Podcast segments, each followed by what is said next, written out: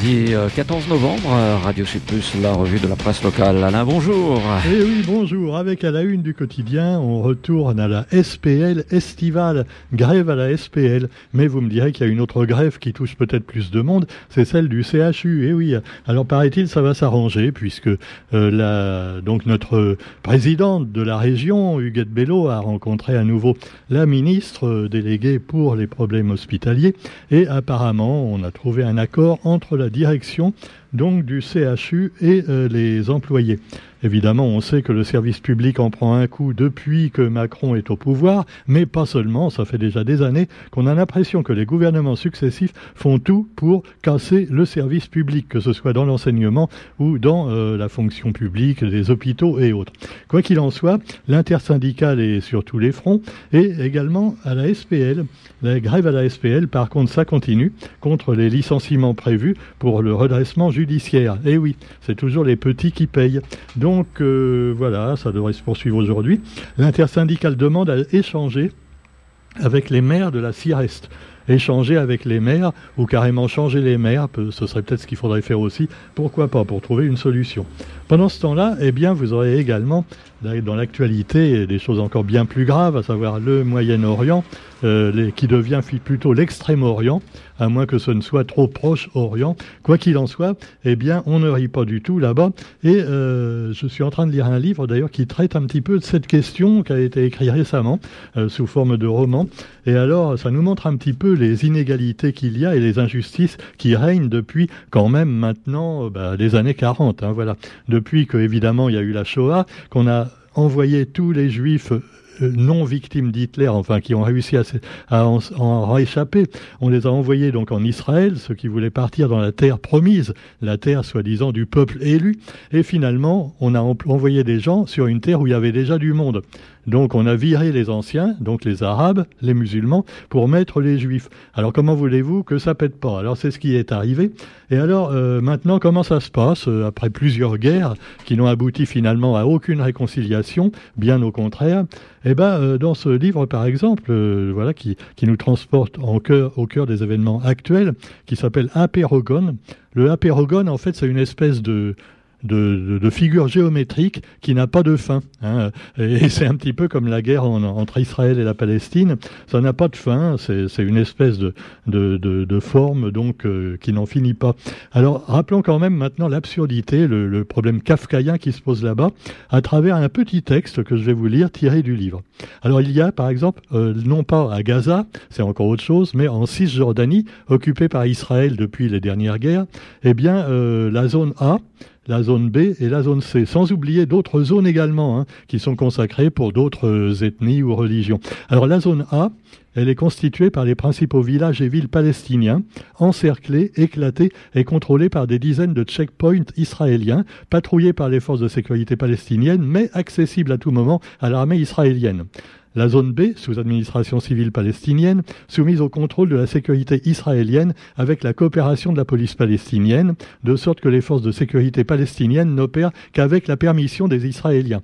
Et la zone C, la plus grande, disposant de l'essentiel des ressources de la Cisjordanie, contrôlée par Israël, où l'autorité palestinienne est responsable de l'éducation et de la santé des seuls Palestiniens, où Israël assure exclusivement la sécurité et l'administration de la population dans plus de 100 colonies illégales, 100 colonies illégales israéliennes où 99% de la zone sont étroitement limitées ou interdits en matière de construction ou de développement aux résidents palestiniens. Obtenir un permis pour un projet relatif à l'eau ou au bâtiment étant presque impossible. Voilà donc. Alors, il n'y a pas une petite inégalité quand même là, non hein? Eh ouais, on va pas rappeler des choses qui fâchent, mais bon, quand la France était occupée par l'Allemagne, euh, je sais pas si c'était à ce point-là, tu vois. Alors que là, carrément, on te, le camp de chez toi, on va prendre ta place. Hein, c'est un peu ça. Alors, il y a un véritable labyrinthe de rues, et même un Israélien qui rentre dans la zone, finalement par erreur, sur, dans la zone euh, palestinienne, euh, des fois, il n'arrive plus à en sortir parce que le gardien israélien à la sortie lui dit, non, non, vous pouvez pas rentrer, mais je suis israélien. Non, non, mais vous êtes rentré dans la zone palestinienne, vous aviez pas le... Bon, C'est un bordel pas possible. Alors voilà, ça fait quand même des décennies que ça dure.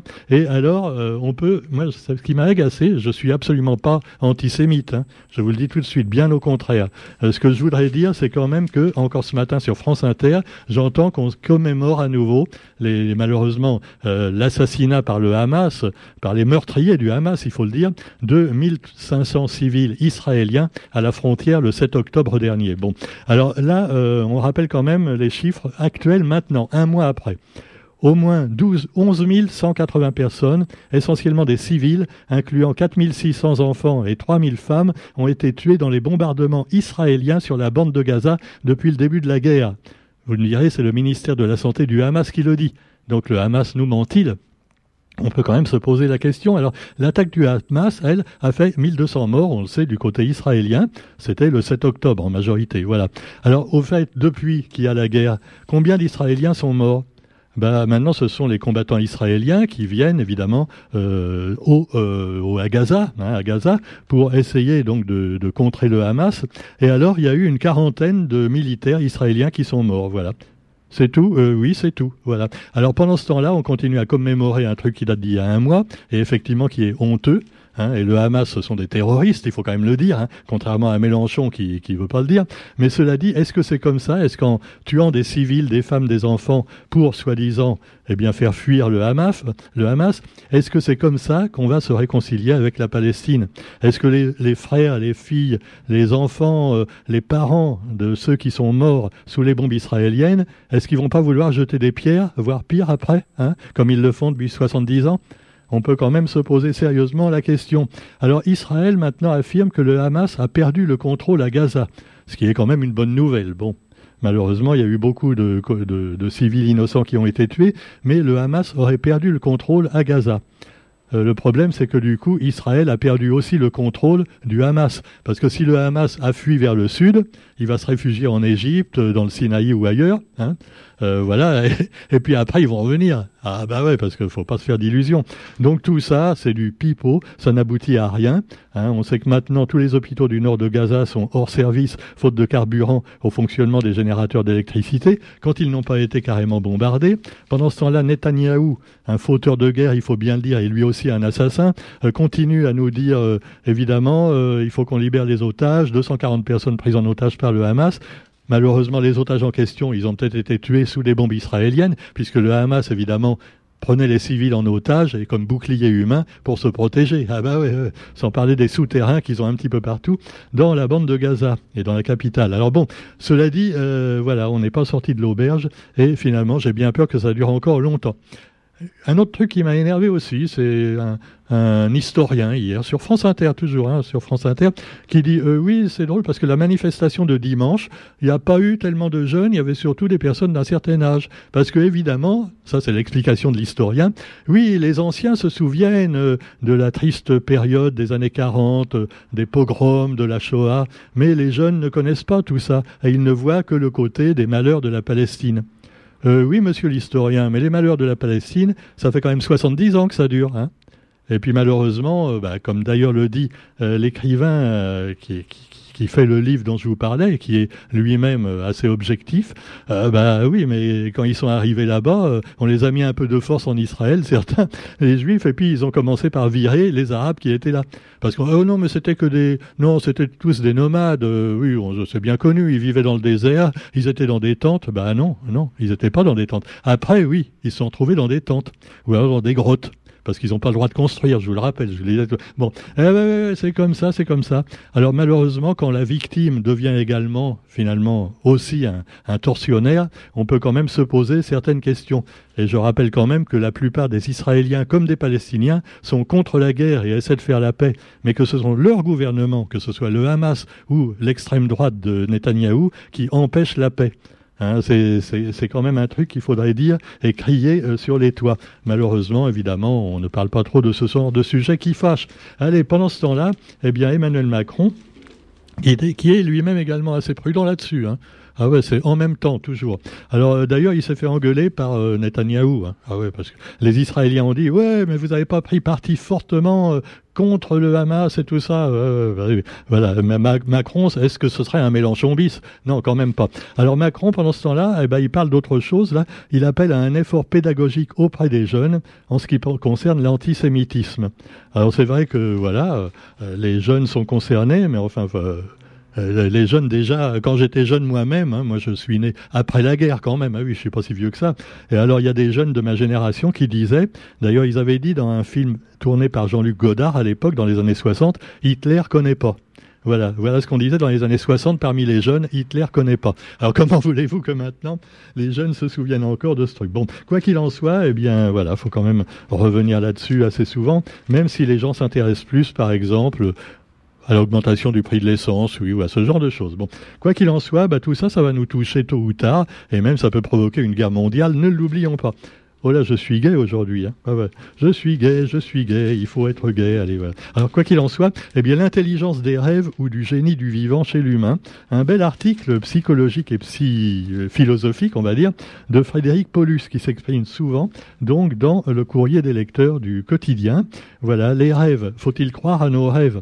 Comme dirait notre ami Guy Roger, voilà, dans son... Ah ouais, ouais. Croyez en vos rêves. Hein même s'ils deviennent des cauchemars après. Bon.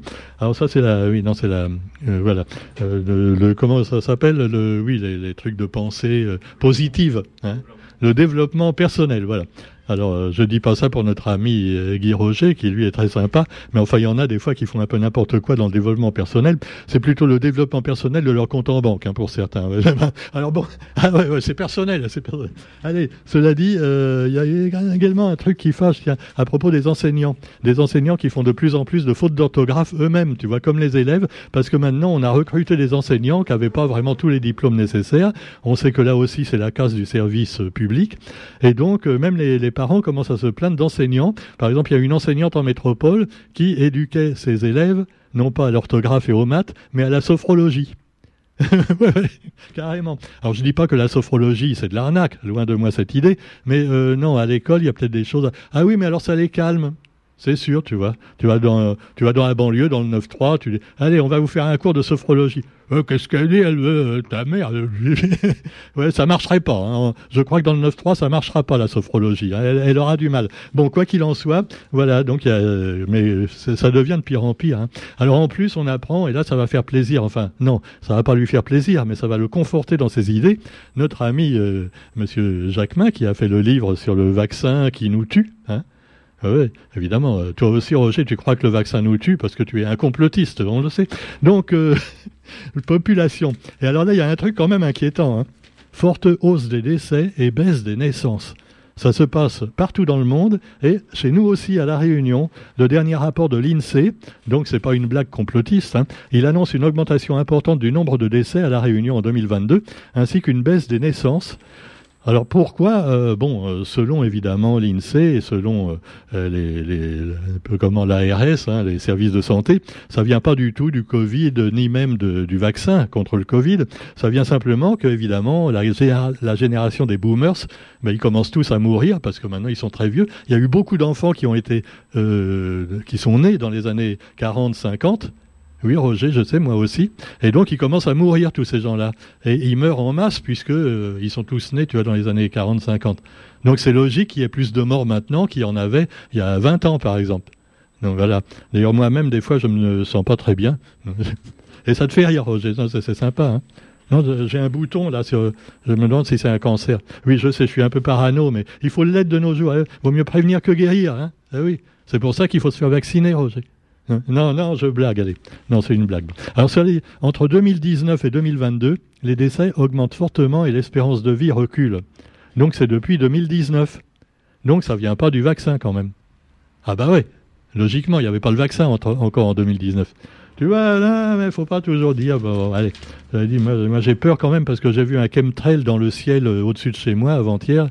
Et je me demande depuis si on nous a pas balancé des produits chimiques, tu vois, euh, pour nous tuer, hein, pour nous tuer plus vite. Ah non, il faut faire gaffe. Bon, allez, cela dit, on vous souhaite quand même une bonne journée malgré toutes ces tristes nouvelles et on se retrouve demain pour la revue de la presse. Mieux vaut en rire avant que d'avoir à en pleurer. Salut